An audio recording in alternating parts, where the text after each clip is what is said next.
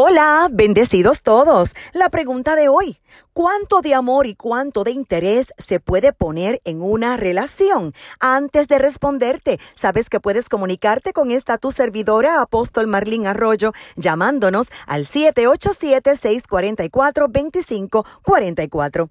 En un pacto de amor, debo amar a la otra persona como Jesús dijo, como me amo a mí mismo. Lea Mateo capítulo 22, versos 36 al 40.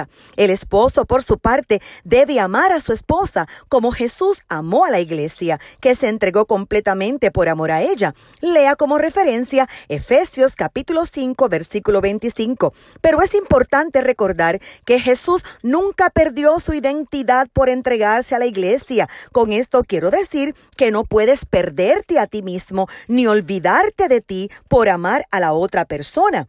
A pesar de que amar a alguien conlleva experimentar y compartir nuestras emociones sin límites, dar compasión y también con empatía, siempre debes estar atento a cómo lo recibe tu pareja y qué te da a cambio. Y aquí es donde se encuentran el amor y el interés. Interés se define como el valor o la utilidad que en sí tiene una cosa. Por ejemplo, cuando decimos ese monumento es de gran interés para mí, pero también se define como provecho o bien buscado. Si la otra persona no valora tu esfuerzo y solo piensa en recibir de forma egoísta, es mejor detenerse a pensar y valorar qué está pasando, porque darlo todo para recibir a cambio reproches, exigencias, peleas y rechazo con el tiempo traerá frustración, te hará sentir vacío y se puede convertir en una relación destructiva.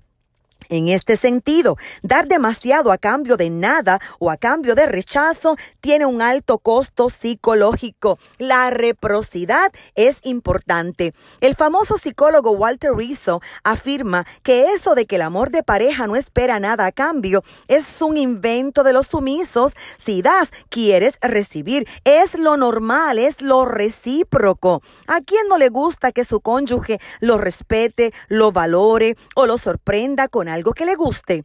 Una relación sana que nos permite amar, ser amado, crecer, va de la mano de la reciprocidad. Y para que esto ocurra, ambas personas deben amarse a sí mismas para luego aportar de ese amor al otro. Recibir es un derecho que tenemos cada uno de nosotros y una necesidad que alimenta nuestro corazón y contribuye a crear sanas relaciones. Finalmente, en una relación de donde no hay amor y solo hay interés, no está la voluntad de Dios. Y cuando hay solamente amor sin interés absoluto en recibir a cambio valores como la gratitud y el amor, ya es tóxico. El amor tóxico es un dolor emocional que nace del propio compromiso. Es un espíritu debilitado que necesita a la otra persona para poder nutrirse y sobrevivir porque por sí sola no se cree capaz de hacerlo. El mismo Padre Todopoderoso entregó